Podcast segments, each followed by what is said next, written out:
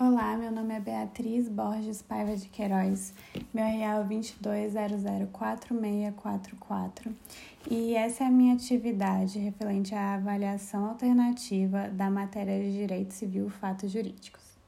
Bom, para o meu podcast eu decidi tratar de dois assuntos, a ação pauliana ou revogatória e a diferenciação entre prescrição e decadência. Bom, para começarmos com o primeiro assunto, que é a ação pauliana, é preciso dar uma leve introdução sobre a fraude contra credores. E o que seria essa fraude contra credores? Se classifica como um defeito do negócio jurídico, é um vício social. É, está previsto nos, entre os artigos 158 a 155.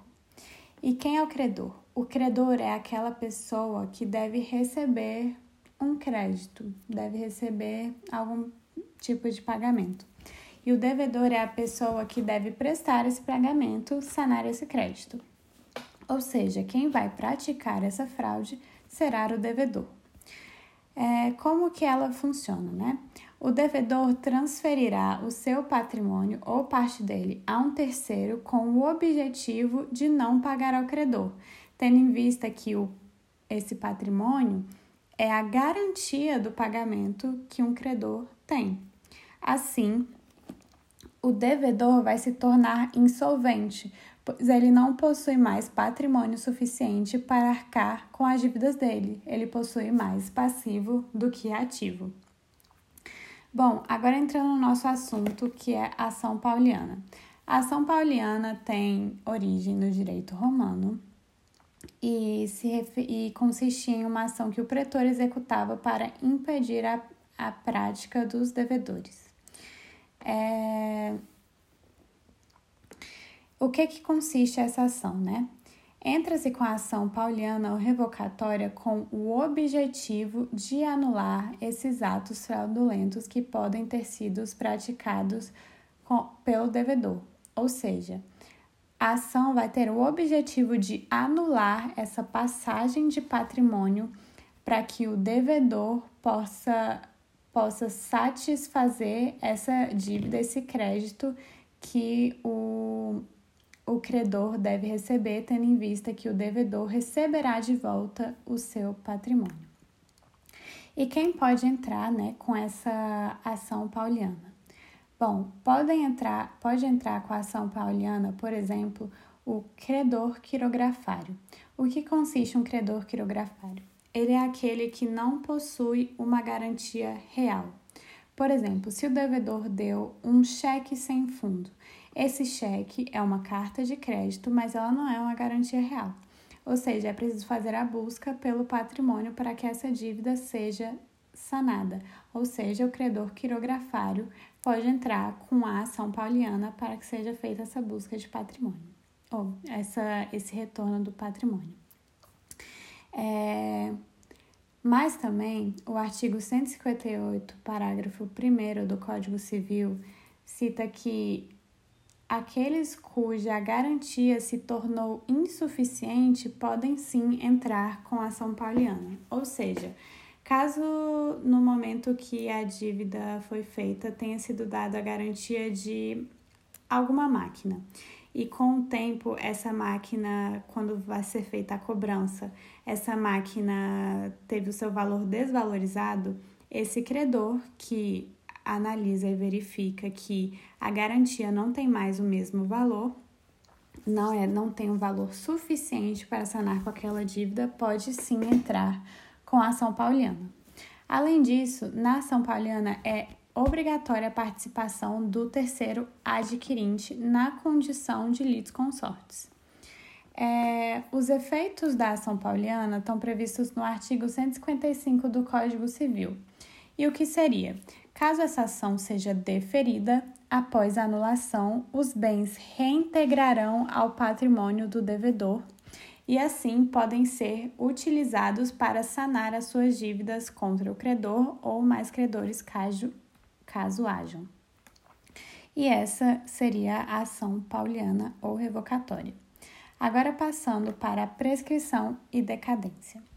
Bom, isso está previsto entre os artigos 189 a 211 do Código Civil. A prescrição está relacionada ao direito subjetivo, ou seja, o direito de exigir da outra parte uma obrigação, um dever. Por exemplo, caso exista uma dívida, a obrigação de exigir o pagamento da mesma.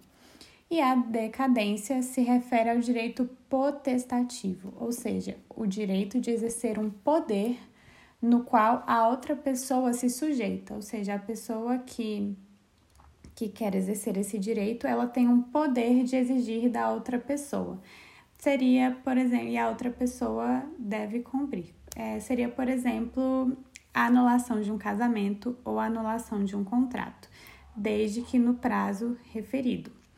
É, se a pessoa, no caso da prescrição, não exercer essa pretensão né, de se cobrar, é, ou no caso da decadência, não exigir esse direito, no certo prazo, no prazo determinado, vai ocorrer ou a prescrição ou a decadência.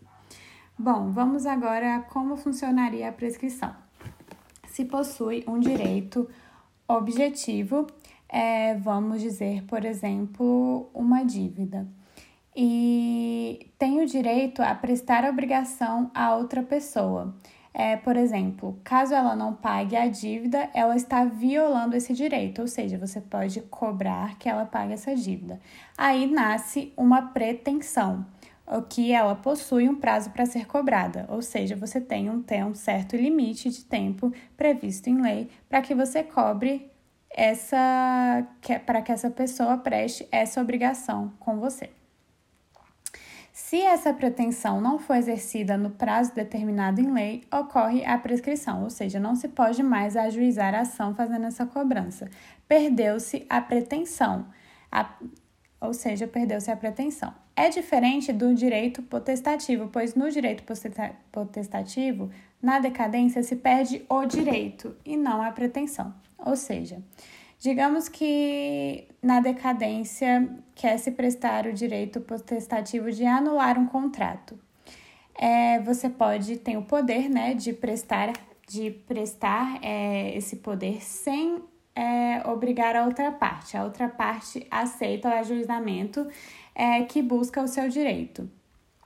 Se não exercer esse direito no prazo previsto, se consuma a decadência, ou seja, se perde esse direito. É, ou seja, a prescrição é a perda da pretensão e a decadência é a perda do direito.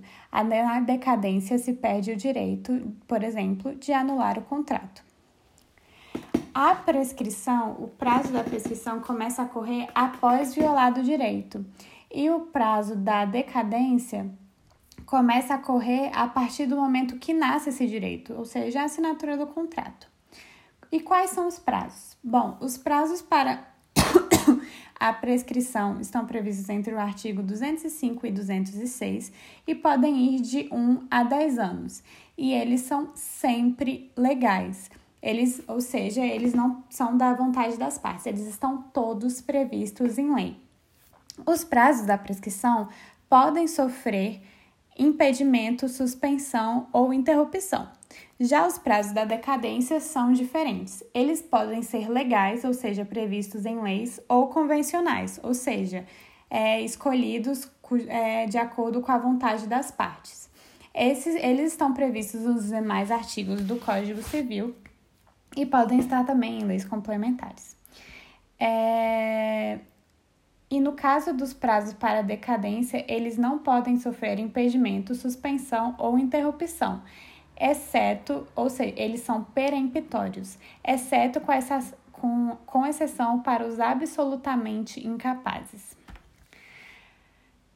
Além disso, o juiz pode ajuizar de ofício essa prescrição ou essa decadência é, menos nos casos da decadência convencional, ou seja, com os prazos escolhidos pela parte. Nesse caso, o juiz não pode ajuizar de ofício, é preciso que uma das partes busque por esse direito. E assim eu termino meu podcast. Obrigada.